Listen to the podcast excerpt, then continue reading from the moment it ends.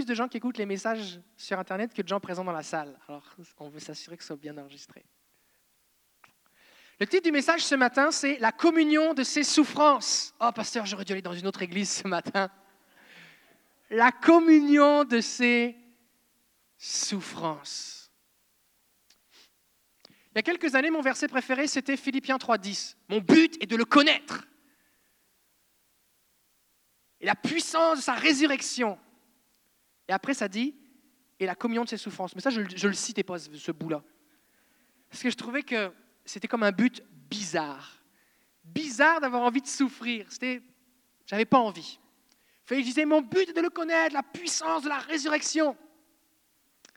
Mais Paul continue, il dit, et de, ainsi que la communion de ses souffrances. Fait que pendant des années, j'ai roulé comme ça. Et au mois de, au mois de janvier l'année dernière, donc ça fait maintenant un, an et demi passé, j'étais ici par terre un matin, parce que je pris ici par terre le matin, et puis euh, j'ai eu une vision. Ce n'était pas une grosse vision, ça a pas mal changé ma vie, mais j'ai vu une coupe, une coupe, une coupe pour boire. Je dis, waouh, une coupe, c'est cool Seigneur. J'ai dit, Seigneur, c'est quoi cette coupe? Parce que quand tu as une vision, tu peux poser des questions à Jésus. Qu'est-ce que ça veut dire? On voit ça. Daniel, Zacharie, ils ont des visions. Ils disent, mais Seigneur, ça veut dire quoi? Puis l'ange ou Jésus leur dit, bah, ça veut dire ça, ça veut dire ça. OK? Donc quand vous avez des visions que vous ne comprenez pas, c'est normal. Dieu fait ça avec tout le monde. Ça veut dire qu'il veut que vous posiez une question. J'ai dit, Seigneur, c'est quoi cette coupe? Et il m'a dit, c'est la coupe de mes souffrances. OK? Là, d'un seul coup, j'étais comme moins, euh, moins joyeux. Et là, il m'a dit, et je vais vous lire ce que j'ai écrit dans mon journal l'année dernière, voici ce qu'il m'a dit. David, je t'aime, ça commence bien. Ce que vous allez souffrir pour mon nom vaut la peine. Si vous acceptez de boire la coupe de mes souffrances, je vous rassasierai de joie, de ma joie, au milieu d'une multitude. Fait que là, j'ai eu comme un, un temps de pause et de réflexion. Et ne sachant pas de quoi il s'agissait, j'ai dit Seigneur, j'accepte de boire la coupe. Je n'ai pas pris ça à la légère, mais j'ai décidé, j'ai dit Seigneur, je veux bien boire la coupe. Seigneur, d'accord, je bois la coupe. Puis ça s'est arrêté là. Quelques mois après, c'était au mois de janvier, à partir du mois de avril-mai, pendant un an, j'ai vécu des attaques spirituelles très, très, très, très, très intenses. Et là, je ne parle pas de tentation à pécher, ça n'a rien à voir avec ça. Quand je parle d'attaques spirituelles, c'est euh, des oppressions démoniaques. Euh, je n'étais pas possédé, mais euh, l'ennemi qui venait contre moi, des attaques de sorcellerie, toutes sortes de choses qui faisaient que c'est comme si je n'avais pas de cerveau pendant un an. Mais littéralement, j'avais juste de la difficulté à penser. J'ai appris plein de choses sur le combat spirituel pendant cette année-là, et euh, on a beaucoup souffert. Ça a pris fin, merci Jésus. Et la raison pour laquelle je vous dis ça, c'est parce que Dieu nous demande notre autorisation, des fois pour nous amener dans certains niveaux de souffrance. Et il ne nous amène pas dans cette, souffrance pour rien, c'est parce qu'il y a quelque chose derrière. Et le Seigneur m'a dit, si tu bois la coupe de mes souffrances, je vous rassasierai de ma joie au milieu d'une multitude. Il y a un but relié à ça. Et cette semaine, j'étais en train de lire l'Apocalypse, et dans le premier chapitre, Jean parle, l'apôtre Jean, et là il est en exil. Il est sur une île qui s'appelle Patmos, qui est une espèce de caillou dans lequel il a été euh, mis là. Et la raison pour laquelle on l'a mis là, c'est parce qu'il a été torturé à plusieurs reprises par les Romains. Ils ont voulu le tuer, mais ils n'ont pas réussi à le tuer. Ils n'arrivaient juste pas à le tuer. Donc ils l'ont mis là. Ils ne savaient pas quoi faire avec. Et donc il se retrouve dans la souffrance. Et Jean va dire, dans Apocalypse chapitre 1er, verset 9, c'est pas la première diapo, euh, Monica, j'en ai plusieurs après, mais c'est le verset 9, il dit, Moi Jean, votre frère, qui prend part à la détresse, à la royauté et à la persévérance en Jésus. J'étais dans l'île appelée Patmos à cause de la parole de Dieu et du témoignage de Jésus quand je fus saisi par l'Esprit au jour du Seigneur. Et là, il y a une vision de Jésus et l'Apocalypse commence. Et ce qui m'a interpellé, Jean dit, moi, je prends part à la détresse, je prends part à la souffrance. Cette dimension que je contribue, je vis la communion de ces souffrances. Et la seule raison, c'est à cause du témoignage de Jésus-Christ. Parce que j'étais un témoin fidèle de Jésus, parce que je n'ai pas renié ma foi, j'ai été exilé et je souffre, mais je l'ai fait volontairement.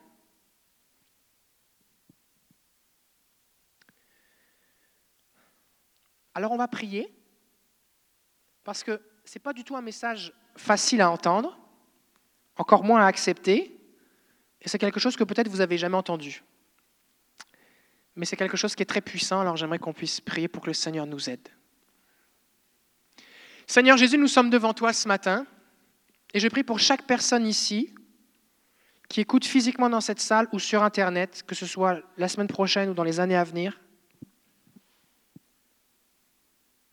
Et je prie, Père, que tu ouvres leur esprit afin qu'ils saisissent cette vérité. Seigneur, tu m'as donné le mandat de lever une armée. Et les soldats ne s'enrôlent pas dans une armée sans être au courant qu'il y aura de la souffrance et peut-être même la mort. Et je prie au nom de Jésus qu'au travers de ce message, il y a un dépôt de courage, d'audace, d'endurance, de persévérance.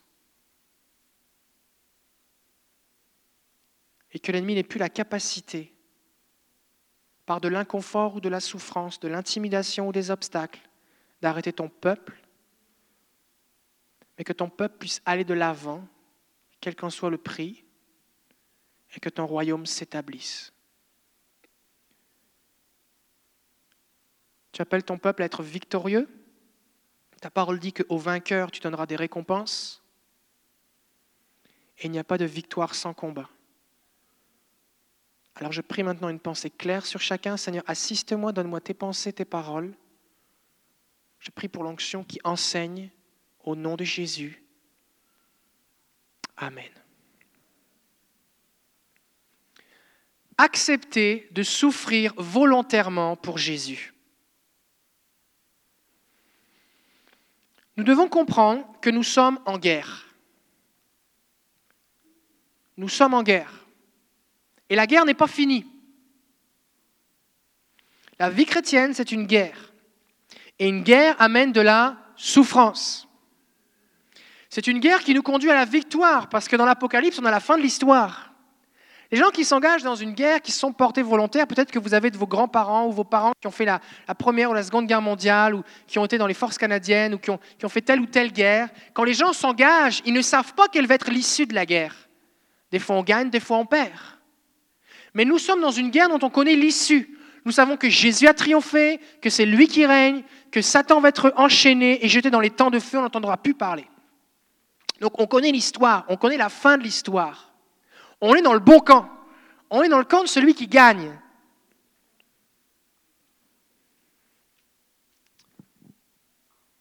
Mais malgré le fait que nous sommes dans le camp de celui qui gagne, il y a des combats. Les combats amènent de la souffrance, et la souffrance nécessite de la persévérance.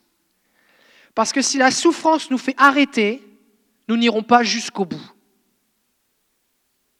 La raison pour laquelle Jean se trouve sur cette île exilée, c'est parce qu'il a refusé de renier Jésus. Parce que la seule raison pour laquelle il a été exilé, c'est parce qu'il annonçait Jésus. Il avait juste à dire César est Seigneur, Jésus n'est pas le Seigneur, et on le laissait tranquille. Et actuellement, encore aujourd'hui, des gens souffrent et sont torturés juste parce qu'ils décident de se tenir pour Jésus. Et Jésus a dit, ne craignez pas ceux qui ne peuvent que tuer le corps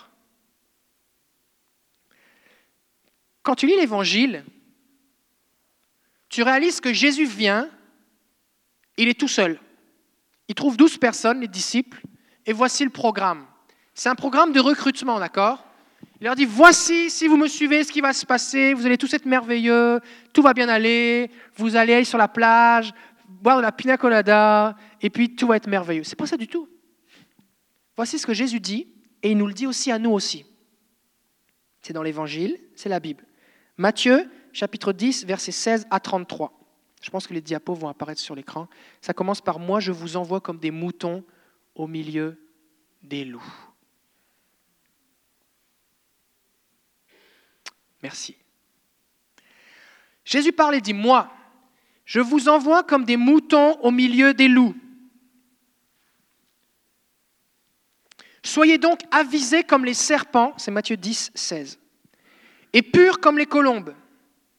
Gardez-vous des gens, car ils vous livreront aux tribunaux, ils vous fouetteront dans leurs synagogues, vous serez menés à cause de moi devant des gouverneurs et devant des rois, et ce sera un témoignage pour eux comme pour les non-juifs. Pourquoi Jésus ne dit pas, des gens voudront vous fouetter et vous arrêter, mais ne vous inquiétez pas, ça n'arrivera pas Parce que Jésus veut que ses témoins aillent témoigner devant les gouverneurs et devant les rois. Et la seule façon que l'apôtre Paul puisse aller témoigner de Jésus devant César, c'est qu'il soit emprisonné, qu'il comparaisse devant César. Et il y a des souffrances qui valent la peine, qui ont un but. Il y a des endroits où Dieu va nous amener et il sait que ça ne va pas être facile, mais l'endroit où il nous amène, ça vaut la peine. Verset 19. Mais quand on vous livrera, ne vous inquiétez ni de la manière dont vous parlerez, ni de ce que vous direz. Ce que vous direz vous sera donné à ce moment même. Car ce n'est pas vous qui parlerez, c'est l'Esprit de votre Père qui parlera en vous. Des fois, on vit de la souffrance et on pense que Dieu nous a abandonnés, mais Jésus parle ici d'une souffrance. Le Seigneur va tellement être proche de toi que c'est lui qui va parler en toi. Et Jésus est très très très proche et à côté et là avec toi, mais tu souffres pareil. Le frère livrera son frère à la mort et le père son enfant. Les enfants se dresseront contre leurs parents et les feront mettre à mort. Vous serez détestés de tous à cause de mon nom, mais celui qui persévérera jusqu'à la fin sera sauvé. Est-ce qu'il y a des gens ici, quand vous avez commencé à dire moi je crois en Jésus, des gens de votre propre famille ont commencé à arrêter de vous parler ou à dire des niaiseries sur vous? Est-ce qu'il y a des gens qui s'est arrivé? Est-ce qu'il y a des gens de votre famille qui ne vous parlent plus? Est-ce qu'il y a des gens qui ça vous est arrivé? Est-ce qu'il y a des gens dans votre famille qui vous ont maudit, renié, renoncé à des héritages, craché sur vous, vomi? Moi ça m'est arrivé tout ça. Et je bénis Dieu que je n'ai pas vécu tout ce que d'autres ont vécu. Récemment, au mois d'août, on a eu Saïd Oujibou qui est venu. Et euh, c'est un ancien musulman, il est pasteur maintenant avec sa femme, euh, Fatima, il me semble. Je ne suis pas sûr qui c'est Fatima, sa femme, en tout cas. Et euh, il disait que lorsque ça. Lui, il avait beaucoup d'enfants, neuf enfants, je pense. Et puis il racontait son témoignage. Il est sur notre site internet, vous pourrez l'écouter. Et il racontait que lorsque sa, sa grande sœur s'est convertie, elle avait été au contact avec des chrétiens, et eh bien ce qui s'est passé, c'est que elle a été séquestrée dans une chambre pendant plusieurs jours, et il y avait le grand frère qui, matin et soir, allait la battre pour qu'elle renie Jésus. Et voyant que finalement que plus il la battait, moins elle était prête à renier Jésus, ils ont finalement arrêté de la battre. Pour la seule et unique raison qu'elle avait décidé de croire en Jésus. Et suite à ça, tous les frères et sœurs ont commencé à se convertir, même la mère, voyant l'œuvre de Jésus dans leur cœur. Mais si cette jeune femme, devant la souffrance, avait dit Arrête de me frapper, c'est bon, j'arrête de croire en Jésus, sa famille n'aurait pas été sauvée, Saïd n'aurait pas été sauvé, et les centaines de musulmans qui se sont convertis sous son ministère n'auraient pas été sauvés.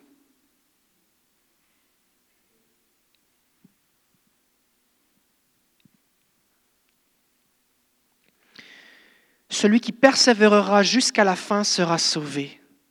Ce qui est difficile dans la persévérance, c'est quand tu ne sais pas quand c'est la fin, justement. Seigneur, ça finit quand? Et c'est une question, malheureusement, auquel le Seigneur ne répond pas. Le Seigneur ne répond pas à ce genre de questions. Seigneur, ça finit quand? Mais le Seigneur vient se tenir à côté de nous pour nous donner la force d'avancer un jour à la fois. Et il veut qu'on persévère. Verset 23, quand on vous persécutera dans cette ville, fuyez dans une autre et recommencez. Amen, je vous le dis en effet, vous n'aurez pas achevé de parcourir les villes d'Israël avant que vienne le Fils de l'homme. Le disciple n'est pas au-dessus du maître, ni l'esclave au-dessus de son Seigneur. Combien ici vous êtes des disciples de Jésus? Seigneur, tu es mon maître, je veux te suivre. Ok, qui est Jésus? Jésus est le Fils de Dieu, le roi de gloire qui s'est dépouillé et qui a été crucifié comme un malfaiteur, qui a souffert injustement entre la main des pécheurs. Il n'avait fait de mal à personne, mais on l'a mené à l'abattoir comme un agneau. Est-ce qu'on a encore envie d'être des disciples de Jésus? Il suffit aux disciples de devenir comme son maître et à l'esclave de devenir comme son seigneur. S'ils ont appelé le maître de la maison Belzéboul ou Belzébul, quand Jésus chassait des démons, on lui a dit que c'était un démon. On a dit que Jésus était possédé alors que c'est Dieu. Est-ce que ça vous est déjà arrivé qu'on dise que vous avez un démon? Est-ce qu'il y a des gens qui c'est déjà arrivé? Oui? Alors vous êtes comme Jésus. Est-ce que c'est déjà arrivé qu'on vous dise toutes sortes de mensonges, de méchanceté sur vous parce que vous croyez en Jésus? C'est arrivé à Jésus. C'est normal que ça vous arrive. En fait, si ça vous est jamais arrivé, il y a deux possibilités. Soit vous vous êtes converti à cinq minutes, soit vous n'êtes pas encore arrivé à un point d'afficher votre foi que ça suscite des persécutions. Est-ce que ça va arriver? Et j'aimerais vous dire que ça n'arrivera pas, mais ça va arriver. Et ça va arriver par des gens qui des fois semblent les plus euh, gentils. Ta mère, ta belle-mère, ta cousine, ton frère, tout gentil, c'est ton meilleur ami, tout est merveilleux. Tu décides de croire en Jésus maintenant, plein de choses changent dans ta vie pour le mieux, et maintenant il crache sur toi. Comme cet ami que j'ai, en France, c'était le plus gros vendeur de drogue de la ville. Il s'est converti, il arrête de se droguer et sa mère lui dit J'aurais préféré que tu deviennes gay. C'est vrai? C'est vrai? Le disciple va être comme son Seigneur. Et Jésus va dire, on va sauter au verset 28, euh, Ne craignez pas ceux qui tuent le corps, et qui ne peuvent tuer l'âme. Craignez plutôt celui qui peut faire disparaître et l'âme et le corps dans la géhenne. Tu dois avoir la crainte de Dieu plus que la crainte des hommes. Servir le Seigneur doit être plus important que ce que les gens autour de toi vont dire. Ne vend-on pas deux moineaux pour un as Un as, c'est une pièce de monnaie. Cependant, il n'en tombe pas un seul à terre, indépendamment de votre Père. Quant à vous, même les cheveux de votre tête sont tous comptés. Des fois, on pense que Dieu nous a abandonnés, mais Dieu sait chaque parole que tu as reçue, chaque larme que tu as versée, chaque coup que tu as subi, chaque souffrance, Dieu le sait. Et il ne prend aucun plaisir dans ta souffrance. Mais il est à côté de toi. Quiconque donc se reconnaîtra en moi devant les gens, je me reconnaîtrai moi aussi en lui devant mon Père qui est dans les cieux. Mais si quelqu'un me renie devant les gens, je le renierai moi aussi devant mon Père qui est dans les cieux. Jésus prépare ses disciples à la persécution. Il les prépare à la persécution. J'ai lu cet été un livre, Heavenly Man, de Brother Yoon. C'est un, chinois, mais ça, je ne parle pas chinois, c'est mon anglais. Et, euh, donc, c'est l'homme céleste par le frère Yun, c'est un Chinois. Il a passé plus d'une vingtaine d'années en prison.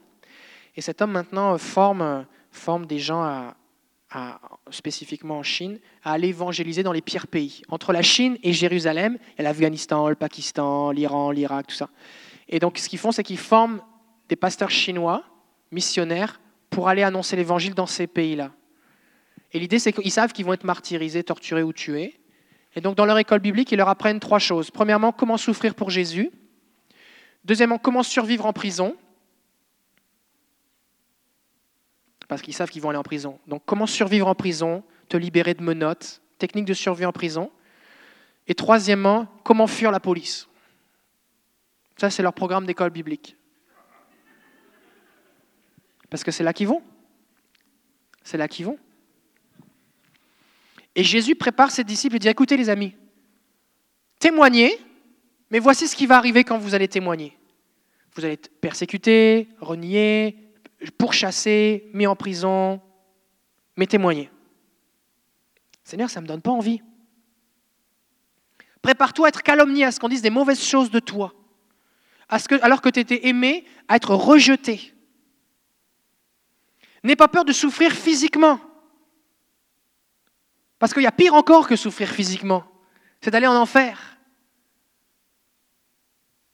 Fait que si, pour empêcher des gens d'aller en enfer, toi tu souffres physiquement, ça vaut la peine.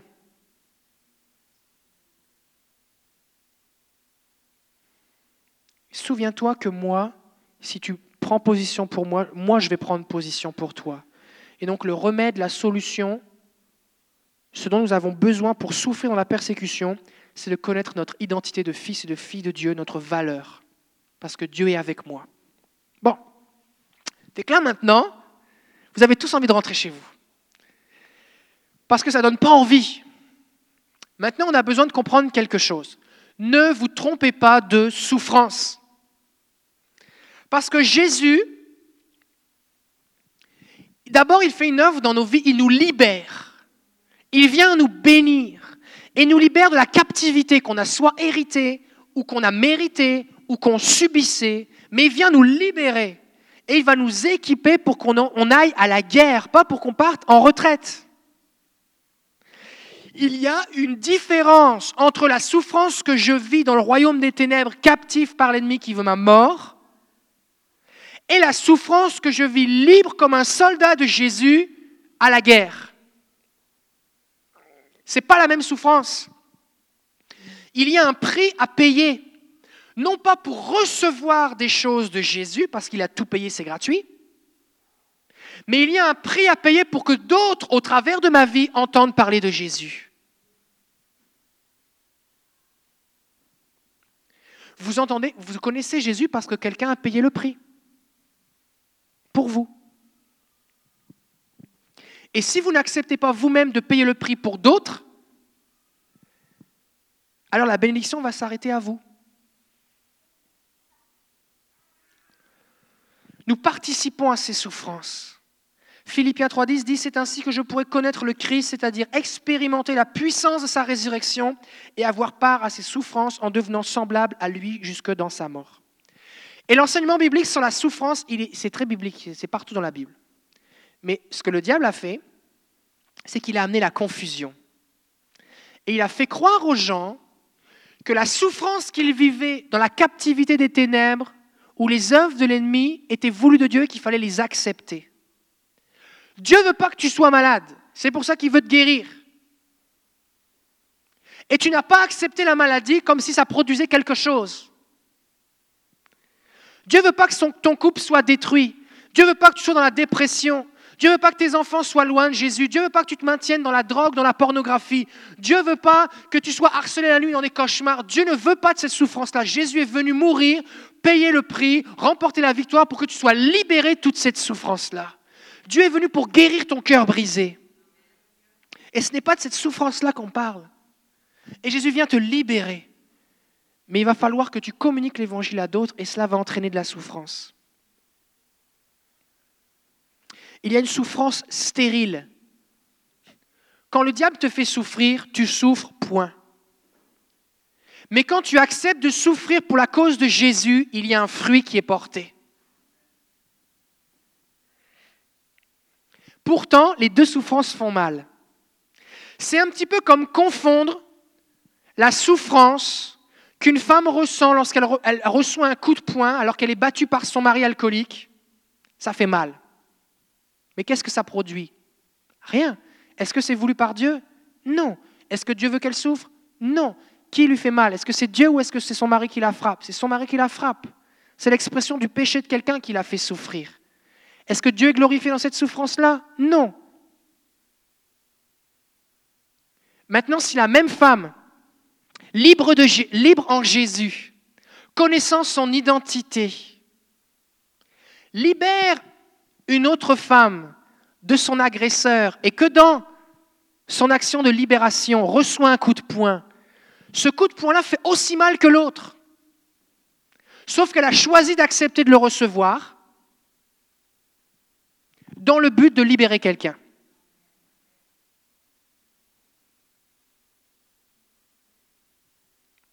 Un enfant qui se fait poignarder parce qu'on lui, vole son cellulaire. Dieu ne prend pas plaisir là-dedans. Dieu ne prend pas plaisir à son sang qui coule. Ce n'est pas la volonté de Dieu qu'il soit tué ou qu'il soit blessé. C'est la faute de son agresseur qui vit dans le péché. Et ça fait mal. Et il y a de la souffrance. Mais un policier qui va libérer quelqu'un dans une situation, qui va se prendre un coup de couteau pour protéger quelqu'un, il a choisi d'être policier, il a choisi d'aller au combat pour prendre soin de la victime. Et oui, il a pris un coup de couteau, le coup de couteau qui fait saigner le même sang que l'autre, la même souffrance, sauf qu'il y a quelque chose qui vient derrière. Quelqu'un a été libéré. Et ça n'a pas été en vain, ça valait la peine.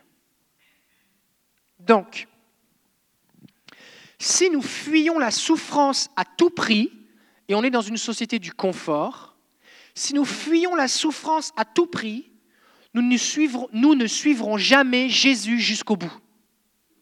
Pourquoi? Parce que Jésus va venir nous libérer de nos chaînes, de nos blessures, de notre captivité. Il va nous remplir de son esprit, il va dire maintenant avance. Et l'ennemi va juste faire mettre un petit obstacle devant nous qui va nous faire souffrir, comme un caillou dans ta chaussure. On va dire, ah Seigneur, Seigneur, j'aimerais ça te servir, mais tu vois, quand je marche pour annoncer l'évangile, ça me fait mal aux pieds, fait que je ne peux pas. Et on va juste rester comme ça.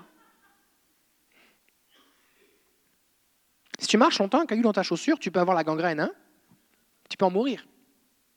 Ça commence par un caillou, après ça, tu... il y a une plaie, ça s'infecte, puis on peut te couper la jambe, puis tu peux mourir. Et ce qui se passe, c'est que comme on dit, Seigneur, tu nous bénis, la souffrance ne vient pas de toi, ben on dit, bah, ça, c'est pas pour moi. Oui, mais ça, me fait souffrir. Mais j'aime pas ça quand on se moque de moi. Je trouve ça difficile. C'est parce que ça, me demande du temps. J'aime pas ça. Ça me demande de l'énergie. J'ai pas envie. Ça me coûte quelque chose. C'est fatigant. J'aime pas ça. Et on se dit, Seigneur, si ça me fait souffrir, ça doit pas être de toi. Parce que toi, Jésus, tu es venu pour me guérir et me bénir, la joie.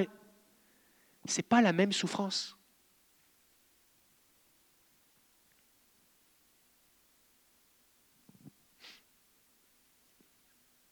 Est-ce qu'il y a des femmes ici, vous avez eu plus qu'un enfant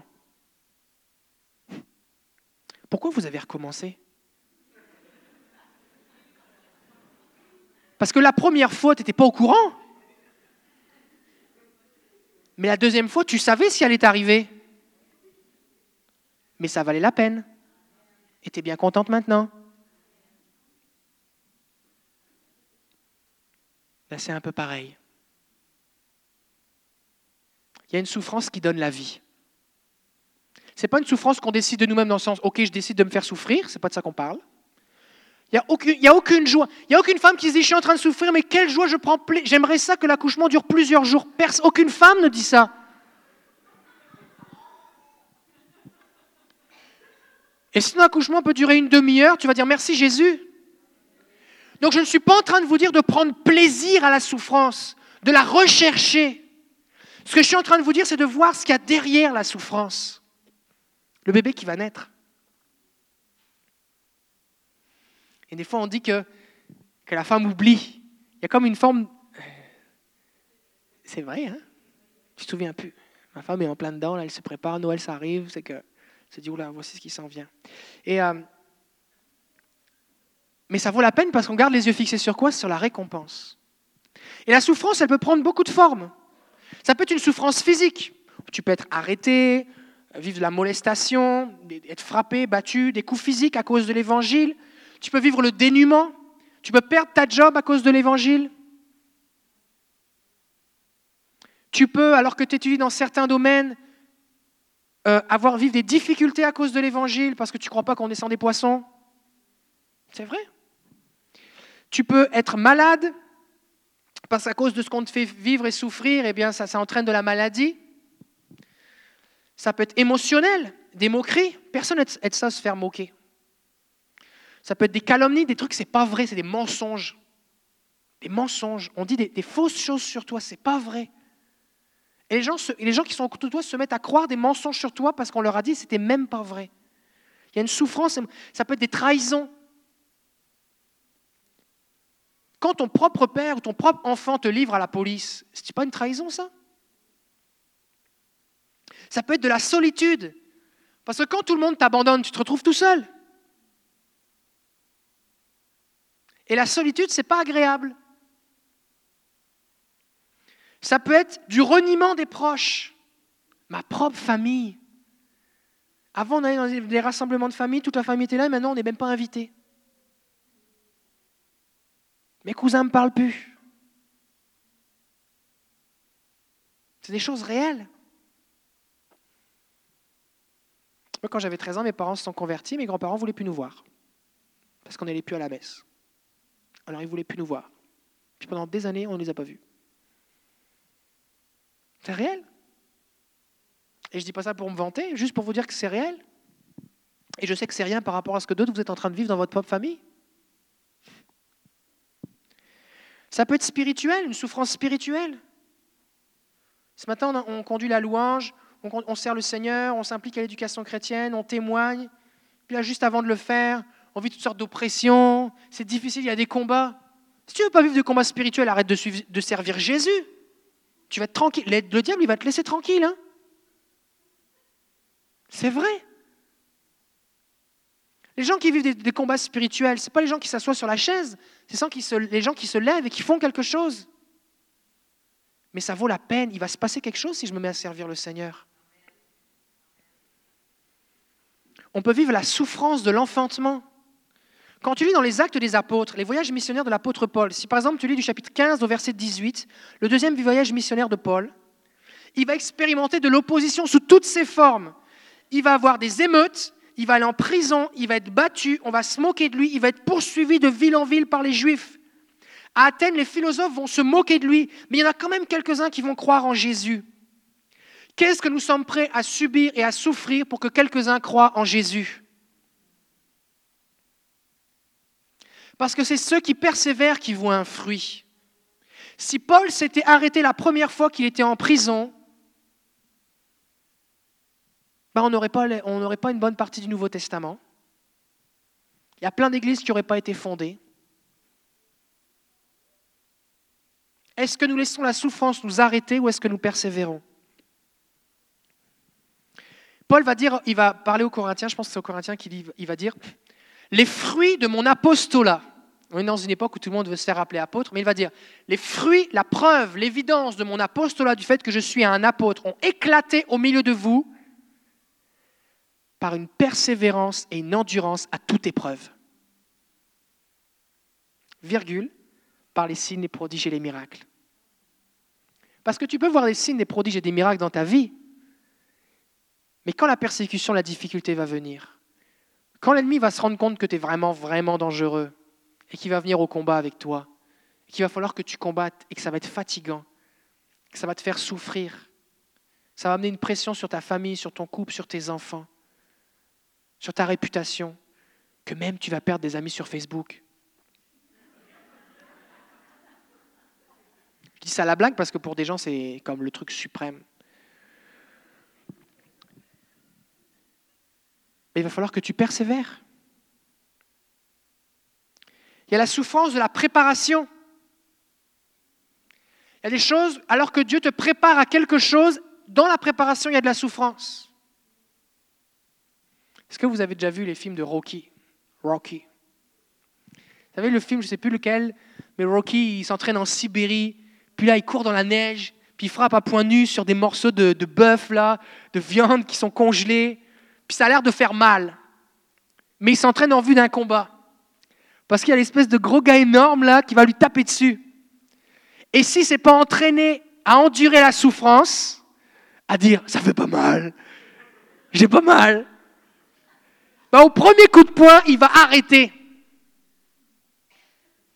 Il faut que tu te mettes dans la tête que suivre Jésus, tu vas te prendre des coups. Ça va faire mal. Jésus va être avec toi, Il ne va pas permettre que tu sois éprouvé au-delà de tes forces. On l'a vu dans l'épître de Jacques il y a quelques semaines. Mais tu es capable d'en prendre. Et ce que tu es capable de prendre, tu vas le prendre.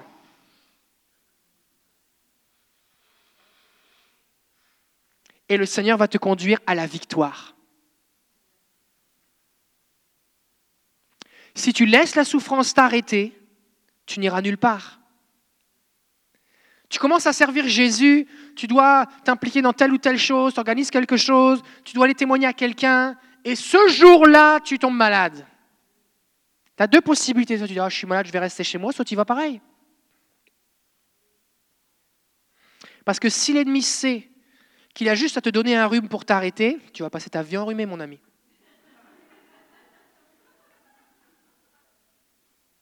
S'il suffit que tes enfants n'aient pas dormi la nuit pour que tu puisses pas servir Jésus, ils vont pas dormir souvent. Ça m'est arrivé plusieurs fois alors qu'on devait faire des choses avec Sylvie, mon épouse, euh, que, que les enfants ont la grosse fièvre, grosse fièvre. Sauf que le soir même, on doit aller prêcher, annoncer l'évangile, il y a quelque chose qui se passe. Qu'est-ce qu'on fait? On va à l'urgence? Et on cancelle tout ce qu'on doit faire? Alors là, on prie, le Seigneur nous dit, c'est correct, allez-y quand même. Ok, on y va. Puis on y va et la fièvre tombe. Pourquoi? Parce que l'ennemi va s'opposer. Il va essayer par la souffrance, en te touchant, toi, ta femme, tes enfants, ton couple, tes finances, de t'arrêter. Tu commences à t'impliquer dans un ministère et puis tu perds ta job.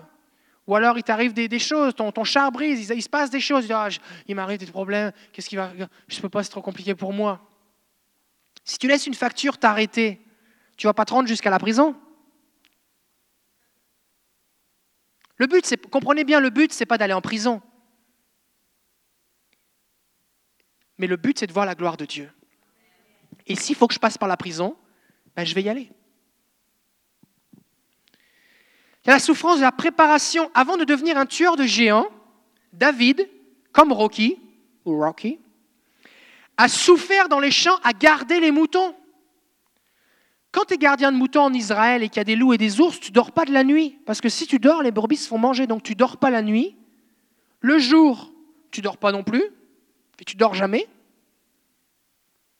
Et en plus de ça, il faut que tu te battes avec des ours et des loups affamés. Ça fait mal, tu te prends des coups. Sauf que quand Goliath arrive, David peut dire, écoute, il peut dire ça Saül, j'ai pas besoin de ton armure. Je me suis battu avec des ours et des loups, avec une fronde. Fait lui là-bas, là, il ne me fait pas plus peur. Je suis capable d'en prendre. Et je vais lui faire la même chose qu'à l'ours. Je vais lui couper la tête. Des fois, il y a des saisons par lesquelles on passe et on vit de la souffrance et on ne réalise pas que Dieu est en train de nous préparer. C'est comme la personne qui est en train de faire du, euh, de, l'entraînement physique, du conditionnement physique pour avoir de la masse musculaire. Si tu t'arrêtes quand ça fait mal, tu vas jamais grandir. C'est quand ça fait mal que c'est bon. Ça fait mal pareil, mais il va y avoir un résultat. Il va y avoir un résultat. Il va y avoir une endurance. Prendre part à la détresse à cause de l'évangile n'est pas une justification de la souffrance ni un désir de souffrir mais une attitude qui refuse d'accepter que la souffrance soit un obstacle à l'accomplissement de notre mission. Alors Jésus, dans la souffrance, il est là avec nous. Rien ne peut me séparer de lui. Et quand tu lis Romains 8, ça dit ni la mort, ni la vie, ni la détresse, ni l'angoisse, rien ne peut, aucune puissance de ténèbres, ni, la, ni le futur, ni l'anxiété, ni la crainte de l'avenir, rien ne peut me séparer de l'amour de Jésus manifesté, l'amour de Dieu manifesté en Jésus-Christ, notre Seigneur. Donc quand je vis toutes ces choses, à cause de Jésus, le Seigneur est avec moi. La Bible dit que notre esprit est uni à l'esprit de Christ. Et même si l'ennemi vient autour de toi tellement proche que tu sens son haleine, ton esprit est uni, tu fais un avec l'esprit de Christ. Ton esprit a toujours contact avec Dieu. Tu peux avoir de la difficulté à réfléchir dans ta tête avec ton cerveau, mais ton esprit, lui, peut rester connecté avec Dieu. Dieu va se révéler à toi même quand tu vas être en prison. Joseph, Jérémie avaient contact avec Dieu alors qu'ils étaient en prison. Tu peux avoir contact avec Dieu alors que tu es en exil, comme Daniel à Babylone. Jésus est avec toi, rien ne peut te séparer de lui. Il y a vraiment une grande différence entre la captivité intérieure de celui qui ne connaît pas Jésus et qui souffre, et la captivité extérieure avec une liberté intérieure. Quand je suis captif à l'intérieur, même si je ne suis pas en prison physique, il n'y a rien qui va. Mais une fois que Jésus m'a libéré et que je le suis et que je le sers, même si on me met en prison, je peux louer le Seigneur. Comme Paul et Silas qui sont dans la prison, les pieds attachés à des, à des barres de bois, on les a battus, mais qu'est-ce qu'ils font? Ils louent le Seigneur. Et la prison tremble. Les anges viennent visiter Pierre. La gloire de Dieu descend. Tu peux être persécuté par tes collègues de travail. On peut se moquer de toi. Le syndicat peut être contre toi. Mais Jésus est avec toi. Tu n'es pas tout seul.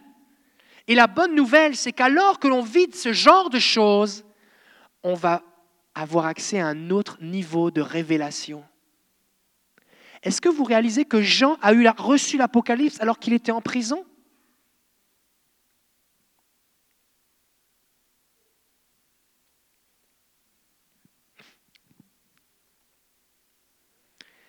Et le Seigneur, non seulement il est avec nous, mais en plus de ça, il va faire de nous une source d'encouragement. Parce que Jésus est venu se révéler à Jean dans la prison. Et le Seigneur, c'est un peu comme notre général. Nous, on est des soldats. Paul va dire à Timothée, eh bien, euh, celui euh, souffre avec moi comme un bon soldat de Jésus-Christ. Et le Seigneur est notre général. Souffre avec moi. Et le Seigneur, il soutient ses troupes, il est fier de ses soldats. Que ces soldats soient dans un camp d'entraînement, en train de défiler après la victoire ou en train de dormir sous la pluie, dans la boue, sous les bombes. Un soldat qui dort dans la boue et qui se fait tirer dessus par des obus, ce n'est pas un mauvais soldat. C'est un soldat qui a accepté de partir en mission et qui obéit au général et qui n'a pas déserté. Et le général, ce soldat-là, il est aussi important pour lui que celui qui est dans le camp en train de faire la cuisine. Et Jésus est venu se révéler à Jean et il va lui parler, il va lui, donner de voir la récompense.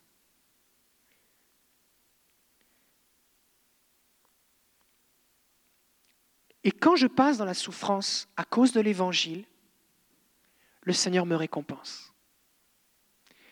Il n'y a aucun soldat à qui on donne des médailles ou des grades juste parce qu'il n'a rien fait. Les plus hautes distinctions militaires sont accordées à qui? À ceux qui sont soit morts au combat, ceux qui ont été maganés au combat, ou ceux qui ont, sont allés jusqu'au bout dans un combat intense et on va récompenser leur bravoure. La bravoure, c'est la limite de la folie. Hein la bravoure, c'est que malgré une peur intense, malgré des situations terribles, tu vas quand même y aller. C'est un acte de bravoure. Tu vas faire quelque chose là où tout le monde a peur. Comme David, tout le monde avait peur d'aller affronter Goliath, mais David a décidé d'y aller. Et il a été récompensé pour cela. Et le Seigneur va récompenser ceux qui, dans le combat, vont persévérer. Donc, si tu es captif par l'ennemi, il n'y a pas de récompense là. Le Seigneur veut te libérer. Le Seigneur ne va pas te récompenser parce que tu étais malade longtemps. Il veut que tu cherches la guérison. D'accord? Maintenant, si tu es libre en Jésus et que tu marches dans ta destinée à servir le Seigneur et que tu endures des difficultés et que tu persévères, le Seigneur va te récompenser. Et le Seigneur, il va te récompenser quoi Par ses bénédictions, mais aussi il va te revêtir d'une autorité spirituelle. Parce qu'il va te donner autorité sur ce que tu as surmonté. Ces dernières semaines, on a entendu trois femmes qui ont partagé leur témoignage, Rebecca, Sylvie et Stéphanie. Et vous pouvez les écouter sur notre site internet. Et elles ont maintenant autorité sur ce, qui, sur qu'elles ont surmonté. Et au bout d'un moment, ce qui se passe, c'est quand tu es passé au travers, ce qui avant avait quasiment la capacité de t'arrêter, c'était juste à la limite. Maintenant, tu marches, tu t'en rends plus compte. Pourquoi? Parce que tu t'es développé, tu t'es fortifié. Le Seigneur t'a revêtu de sa force, d'une autorité spirituelle. Et alors que la première fois qu'on s'est moqué de toi, tu as pleuré toute la nuit parce que tu disais, mais Seigneur, est-ce que c'est ça de servir? Maintenant, ça te fait rire. Parce que c'est comme ça qu'on a traité les prophètes avant toi. Et tu sais que tu es digne de souffrir pour la cause de Jésus. Et ça ne te fait même plus rien. Ça te fait même plus rien. Et Dieu va faire de Jean une source d'encouragement. Jean est exilé. Jésus vient se révéler à lui et il dit, voici maintenant, tu vas écrire une lettre aux sept églises et tu vas les encourager. Et Dieu va faire de toi une source d'encouragement si tu persévères. Des fois, on est impressionné par quelqu'un qui a subi quelque chose. Voilà, j'ai été battu, abandonné, violé, je suis encore vivant. On dit comme, waouh, tu as souffert, c'est pas évident. C'est sérieux. Et des fois, on, on écoute, on est comme, waouh. Mais c'est quelque chose que tu as subi, que tu n'as pas choisi. Mais quand quelqu'un a décidé volontairement d'accepter de souffrir pour Jésus, qu'il avait ou qu'elle avait la possibilité que ça s'arrête, mais qu'il ou elle a persévéré, voyant le fruit et la récompense, quand cette personne parle là, il y a quelque chose, il y a une autorité spirituelle, il y a une source d'encouragement. Et Dieu veut que tu deviennes cette source d'encouragement. Alors, trois exhortations que Jésus va donner aux églises. Et c'est les trois premières lettres de l'Apocalypse, on ne va pas tout lire, c'est Apocalypse chapitre 2. Il va écrire à trois églises qui souffrent en particulier. La première, c'est Éphèse. Et il va leur dire, reste passionné. Verset 2, je connais tes œuvres, ton travail, ta persévérance. Je sais que tu ne peux supporter les méchants, que tu as éprouvé ceux qui se disent apôtres et qui ne le sont pas, et que tu les as trouvés menteurs. Tu as de la persévérance, tu as souffert à cause de mon nom, et tu ne t'es point lassé. Mais ce que j'ai contre toi, c'est que tu as abandonné ton premier amour. Des fois, on lit l'histoire, on se dit, oh, ils ont abandonné leur premier amour, là, vraiment. Euh, ils auraient pu se forcer un peu. attends, ils ont souffert. Ils ont persévéré. Ils ont tenu par la peau des dents. Là où d'autres auraient abandonné, ils ont continué. Ils ont souffert. Et quand tu souffres pour la cause de l'Évangile, tu peux tenir parce que tu as décidé de tenir, mais ton cœur peut se lasser. Et ça, ça peut comme éroder, user ta passion. C'est comme dans un couple. Tu peux décider que tu es engagé avec ta femme ou avec ton mari, que tu ne vas pas lâcher. Puis tu vas rester marié. Mais les difficultés que vous avez vécues, et là je ne parle pas ici d'infidélité, je parle de, juste de difficultés de la vie, une maladie, une souffrance, peuvent amener une usure qui fait que tu es tellement concentré, absorbé par résister, persévérer, tenir. Tu n'as plus le temps de faire des temps romantiques. Tu n'as plus le temps de juste, juste faire un câlin parce que tu es juste concentré sur la souffrance. Et ça vient t'user.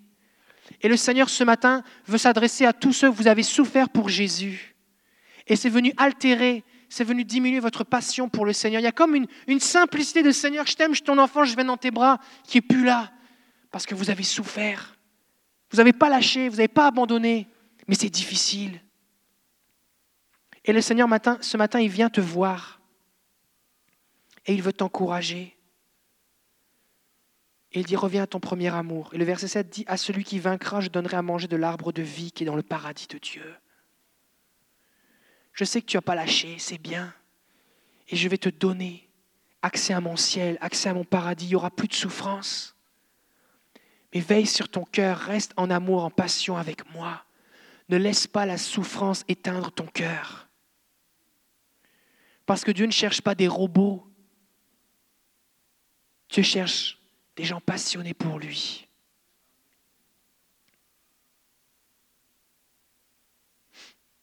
La deuxième église à qui il parle, c'est l'église de Smyrne.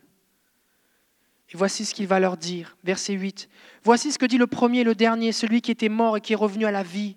Je connais ton affliction et ta pauvreté, bien que tu sois riche. Il y a des gens qui vivent dans la pauvreté, le dénuement, juste à cause de l'évangile, qui perdent tout. Je connais les calomnies de la part de ceux qui se disent juifs et qui ne le sont pas, mais qui sont une synagogue de Satan.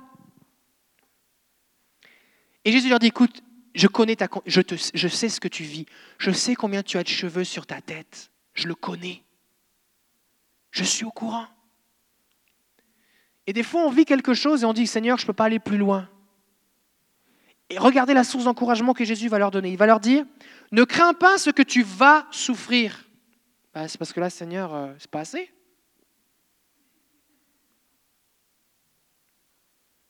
Ne crains pas ce que tu vas souffrir. Voici le diable jettera quelques-uns d'entre vous en prison afin que vous soyez éprouvés et vous aurez une tribulation de dix jours. Sauf que les jours du Seigneur, on ne sait pas combien de temps ils durent, alors c'est plus compliqué. Et Jésus va leur dire, sois fidèle jusqu'à la mort, et je donnerai la couronne de vie. Jésus te dit ce matin, si tu t'es fixé une limite, Seigneur, je te suis jusque-là, mais pas plus, enlève la limite. N'aie pas peur. Il va être avec toi. Il va y avoir une récompense. Mais si tu t'es fixé une limite, le diable va aller jusqu'à ta limite. Et il t'arrêtera. N'aie pas peur. Et il va dire au verset 11, celui qui vaincra n'aura pas à souffrir la seconde mort. Ce n'est pas juste la vie ici-bas. Pierre un jour va venir voir Jésus, va dire, mais Seigneur, nous on a tout quitté pour te suivre, qu'est-ce qui va arriver avec nous? Et Jésus va lui dire, celui qui aura quitté pour moi des maisons, des biens, sa famille pour l'Évangile, recevra dans le siècle présent au centuple avec des persécutions et dans le siècle à venir. Il y a des choses que Dieu va te récompenser maintenant, mais il y a aussi des choses que Dieu va te récompenser plus tard. Le royaume de Dieu, c'est maintenant. La guérison, la liberté, la puissance de Dieu, c'est maintenant. Mais la victoire totale, elle n'est pas encore pour maintenant. On est dans le combat, on est dans la guerre là. D'accord? Donc je ne suis pas en train de dire, tu es malade, c'est pas grave, reste comme ça, et au ciel, tu n'auras plus de maladie. Ce n'est pas ça qu'on prêche. Jésus guérit maintenant. On combat, la raison pour laquelle on combat, c'est pour établir le royaume de Dieu maintenant. Mais la victoire, elle n'est pas tout de suite, elle n'est pas complète. Ne crains pas ce que tu vas souffrir.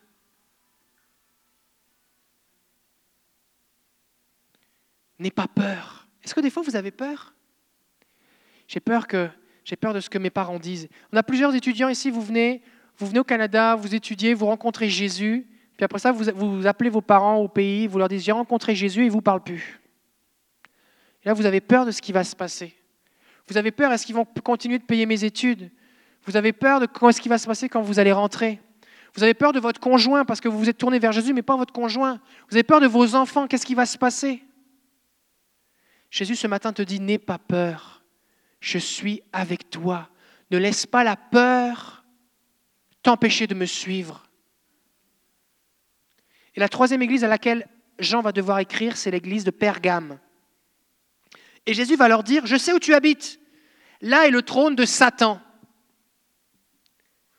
Votre église, elle est là où il y a le trône de Satan.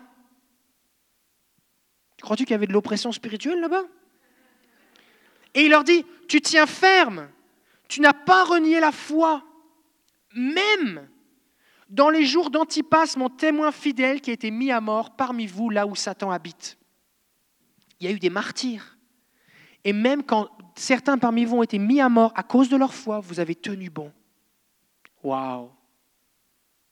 Waouh!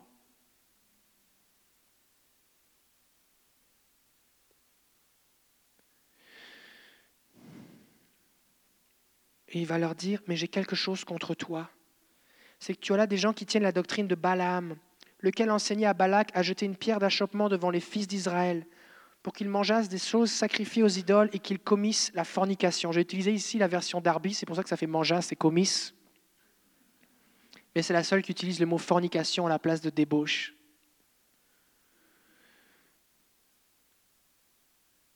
Et si le diable n'arrive pas à t'arrêter par la souffrance, si dans la guerre qui t'oppose à lui, il n'arrive pas à s'opposer à toi dans le combat, il va essayer de détourner ton cœur dans le péché.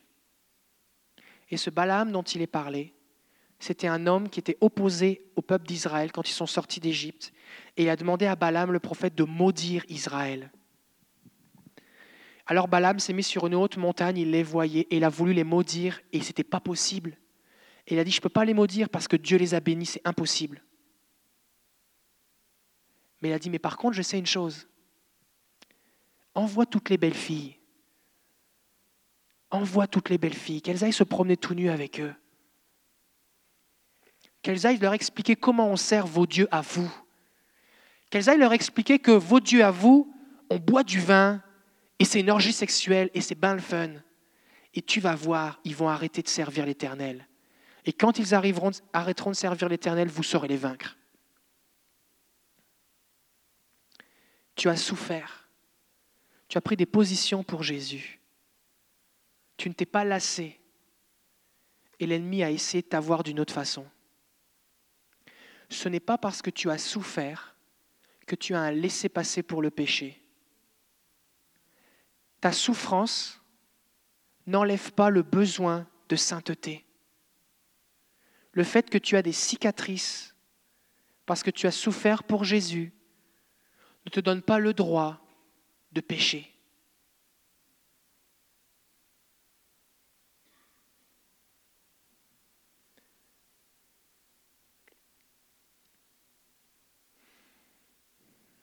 Il va parler de deux choses, de l'idolâtrie et de la fornication. L'idolâtrie, c'est mettre quelque chose de plus important que Dieu. Des fois, on a des gens qui disent, moi je me souviens, dans le passé, voici comment j'étais consacré au Seigneur. Mais maintenant, j'ai plus le temps parce que je joue au golf, j'ai plus le temps parce que j'ai mes petits-enfants, j'ai plus le temps parce que je vais au chalet, j'ai plus le temps parce que euh, la game des Canadiens va bientôt recommencer, j'ai plus le temps parce que je me suis trouvé une passion, je fais autre chose. Et quelque chose a pris la place de Dieu. Si vous avez un chalet, soyez bénis, d'accord? Ce n'est pas, pas ça le point. C'est quand le chalet prend la place de Dieu. Puis on peut parler du chalet, mais on peut parler de la télévision, on peut parler de Facebook, on peut parler de tel ami, on peut parler de telle activité. Il y a une idole qui est venue prendre la place dans ton cœur. Alors oui, le diable n'a pas réussi à force de, de coups de poing de t'arrêter, mais maintenant il a détourné ton cœur vers autre chose. Et la fornication, c'est un mot qu'on n'utilise pas souvent, mais c'est l'action de coucher avec quelqu'un. On parle ici de sexualité, c'est de ça qu'on parle. Et tu peux souffrir pour l'Évangile, mais le Seigneur veut aussi que tu marches dans la pureté sexuelle. C'est important. Et à quoi ça sert que des gens dans ta famille te rejettent parce que tu, n'as pas renié Jésus et que tu sers le Seigneur et que tu ailles coucher avec n'importe qui? La sexualité, ça se passe dans le cadre du mariage. si c'est ton mari, c'est bon, c'est bien, c'est ce que Dieu veut. Si c'est ta femme, c'est bon, c'est bien, c'est voulu de Dieu. Mais si tu n'es pas encore marié avec lui, c'est un péché. Et si tu n'as pas prévu de te marier avec lui ou avec elle, c'est un péché.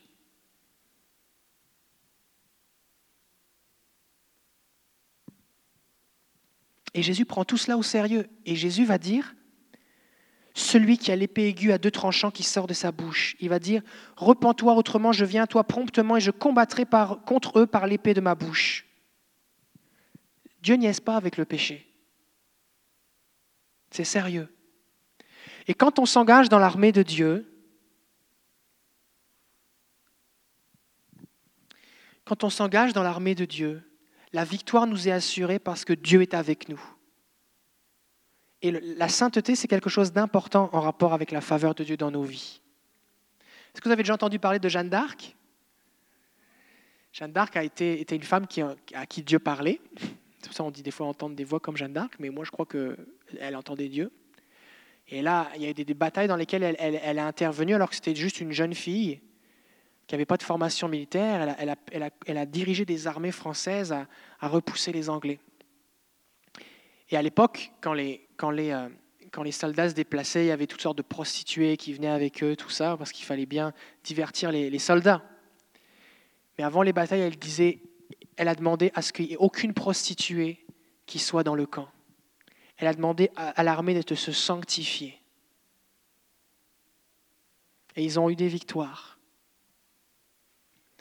Et si nous voulons marcher contre l'ennemi, c'est une chose d'être prêt à souffrir, mais il faut marcher dans la sainteté. Parce que sinon, ça fait des failles et des brèches dans nos cœurs. C'est sérieux. Plus tu recherches le miraculeux, le surnaturel et l'action et le royaume de Dieu, plus l'ennemi va frapper là où ça fait mal. Et s'il y a des failles dans ton armure, c'est là qu'il va frapper.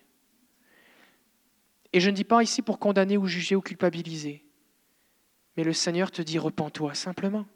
Demande pardon au Seigneur, consacre-toi à lui. Parce que lui, ce qu'il veut, c'est te conduire jusqu'à la victoire. Des fois, quand on parle de sainteté, on se dit, mais à quoi ça sert?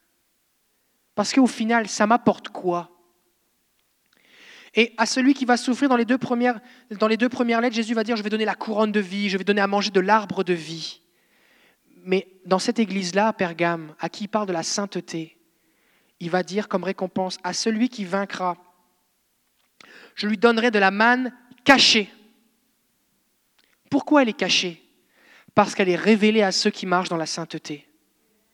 Alors que tu acceptes de marcher dans la sainteté sans compromis, le Seigneur va te révéler une nourriture qui va être disponible pour toi, auquel n'ont pas accès les autres.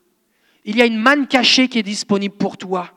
Il dit, je lui donnerai un caillou blanc et sur le caillou un nom nouveau écrit que nul ne connaît sinon celui qui le reçoit. Et le Seigneur va te donner des choses qui vont être juste pour toi. Il va t'accorder des révélations sur ton identité. Il y a des choses qui vont être communiquées juste à toi. Alors que tu marches dans la sainteté. Mais peut-être que tu dis, mais à quoi ça sert? Le Seigneur a prévu des choses pour toi si tu marches dans la sainteté.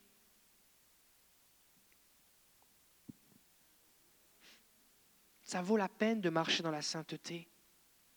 Ça vaut la peine. Alors ce matin, j'aimerais qu'on prie. Il n'y a personne qui se dit Oh Seigneur, pour moi c'est facile, je vais souffrir jusqu'au bout, à la mort, torture je peux être torturé, martyrisé, j'ai pas de problème. Il n'y a personne qui dit ça.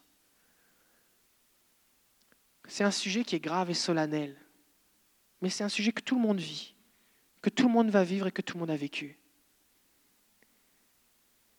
Seigneur, on veut fixer les yeux sur la récompense.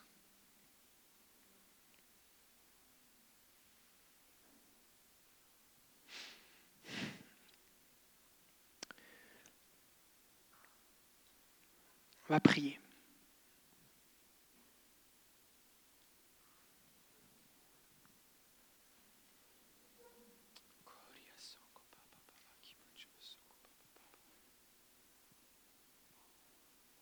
Seigneur, je veux te remercier parce que tu es allé jusqu'au bout à la croix et tu n'as pas laissé la souffrance t'arrêter. Seigneur, je veux te remercier parce que tu es allé jusqu'au bout. Et tu as gardé à l'esprit, tu avais les yeux fixés sur la joie qui t'était réservée. Et c'est pour ça qu'on peut être libre, délivré de l'emprise de l'ennemi. C'est pour ça qu'on peut être guéri, sauvé, avoir part à ta joie, ta paix, ton amour. Mais Seigneur, tu nous appelles à combattre avec toi, à prendre part à la communion de tes souffrances. Tu nous appelles, Seigneur, à suivre le chemin de ceux qui nous ont précédés, de nos frères et sœurs dans le monde qui souffrent eux aussi pour la cause de l'Évangile. Nous ne plaçons aucune valeur dans la souffrance et nous ne recherchons pas un quelconque plaisir là-dedans, comme tu n'en prends pas, Seigneur. Mais nous te prions, Père, que tu affermisses nos cœurs, afin que la souffrance ne puisse pas nous arrêter. Seigneur, nous avons besoin de ta persévérance. Nous avons besoin de ton endurance.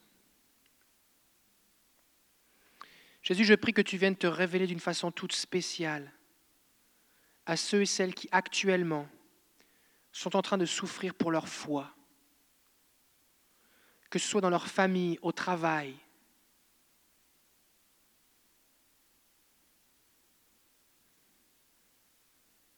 que ce soit la nuit, que ce soit le jour, viens, viens leur rencontre. Si vous souffrez actuellement dans votre foi, à cause simplement de votre foi, vous vivez des, formes de persécution, de difficultés, levez-vous à votre place maintenant, on va prier.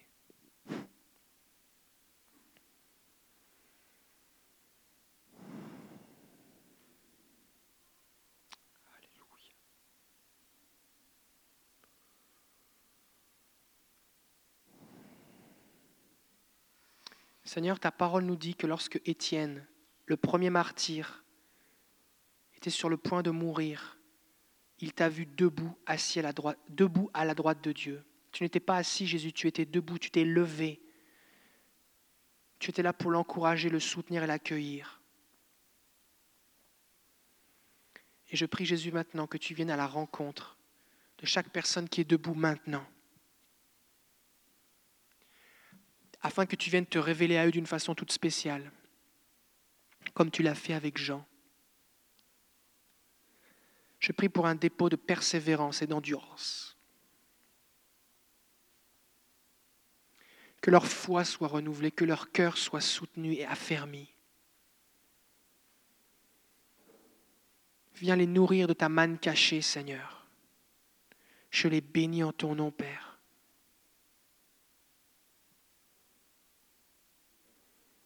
Merci Jésus. Père, je prie ta joie capacité de se réjouir à l'avance, de voir la récompense. Je les bénis en ton nom, Seigneur. Seigneur, je viens contre le mensonge qu'ils souffrent ces choses parce qu'ils sont de mauvais chrétiens. Je déclare maintenant que tu es fier d'eux, que tu prends plaisir en eux. Je les bénis. Père, pour chaque relation brisée, je prie pour 100 bonnes relations. Pour chaque endroit où ils ont été rejetés, je prie des endroits où ils seront acceptés et reçus pour partager ta parole. Pour chaque coup et souffrance reçue, je prie au nom de Jésus des âmes, des conversions, des miracles. Pour chaque ruse, plan, arme de l'ennemi pour les détruire, je prie, Père, et j'appelle l'autorité et la puissance pour détruire les œuvres du diable. Je réclame vengeance au nom de Jésus. Que pour chaque œuvre des ténèbres d'opposition, il y ait une œuvre de la lumière. Que ton royaume s'étende au travers de Seigneur, tu lèves une armée d'hommes et de femmes qui vont être prêts à te suivre jusqu'au bout.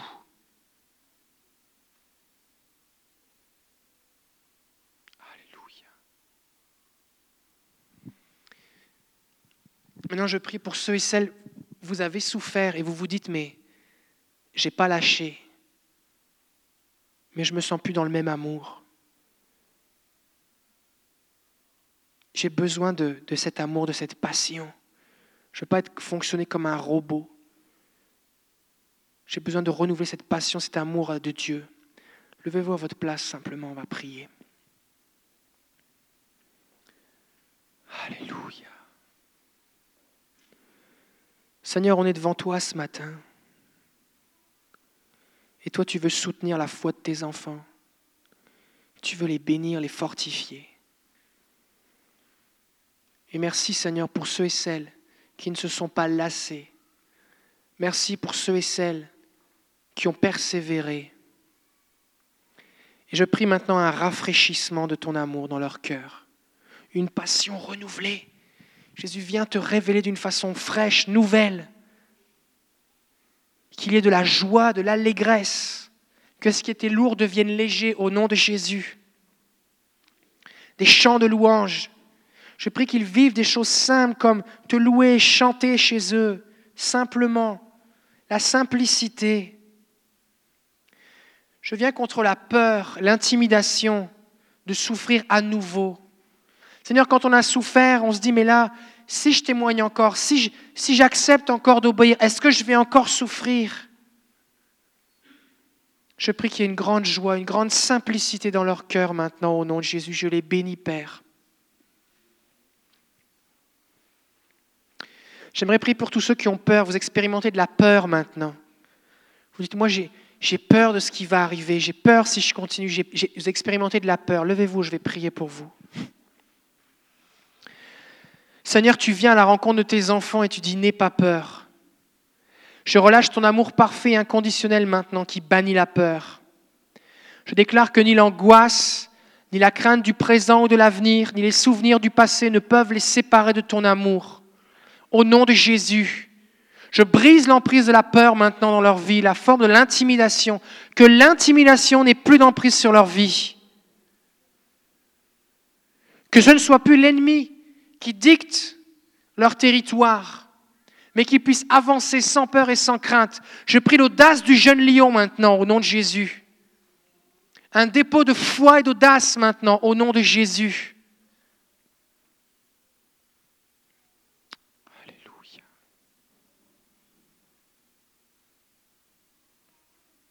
Alléluia. Au nom de Jésus, je prie que tu viennes les marquer, Seigneur tant ceux qui sont ici que ceux qui nous écoutent maintenant. Je prie au nom de Jésus que tu viennes les marquer de ton sceau pour qu'ils aillent jusqu'au bout au nom de Jésus. Je les bénis en ton nom, Père. Maintenant, j'aimerais parler à tous ceux et celles. Vous vous dites, l'ennemi n'a pas réussi à m'avoir frontalement, mais il est en train de m'avoir subtilement. Je suis en train de glisser il est en train de détourner mon cœur. Je suis sur une pente dangereuse.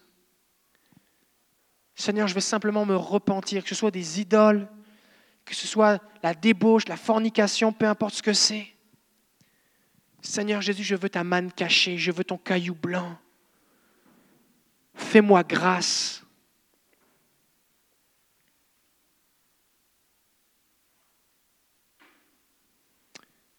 Et là, vous êtes devant Jésus. Je ne demanderai pas de vous lever. Vous êtes devant Jésus.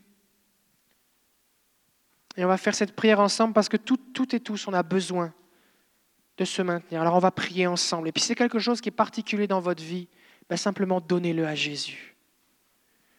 Parce que le Seigneur ne vient pas vous juger, il vient vous fortifier, il vient vous mettre à part pour que vous alliez jusqu'au bout, jusque dans la victoire. Alors on va prier ensemble. Seigneur Jésus, je suis ton enfant. Je t'appartiens. Et tu es le Dieu saint. Alors je veux marcher dans la sainteté. Au nom de Jésus, que le péché n'ait pas d'emprise sur moi. Je te demande pardon, Seigneur, pour toute idole pour tout péché dans ma vie. Je me mets à part pour toi. Jésus, que ta parole, qui est comme une épée à double tranchant, vienne séparer en moi ce qui est bon de ce qui est mauvais. Je choisis Jésus de marcher une vie sans compromis afin que tu me conduises à la victoire. Ouvre mes yeux sur les ruses de l'ennemi, que toute forme d'illusion, de tromperie, de mensonge n'ait pas d'emprise sur moi. Purifie-moi, Jésus, et utilise-moi pour établir ton royaume. Merci pour ton sang qui me lave et me purifie. Et merci parce que tu me conduis à la victoire. Au nom de Jésus. Amen. Alléluia.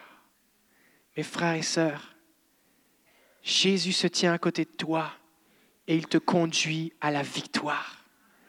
Alors sois béni, ne lâche pas, fortifie-toi dans le Seigneur, il est avec toi. On se voit mercredi soir, que Dieu vous bénisse, bonne semaine.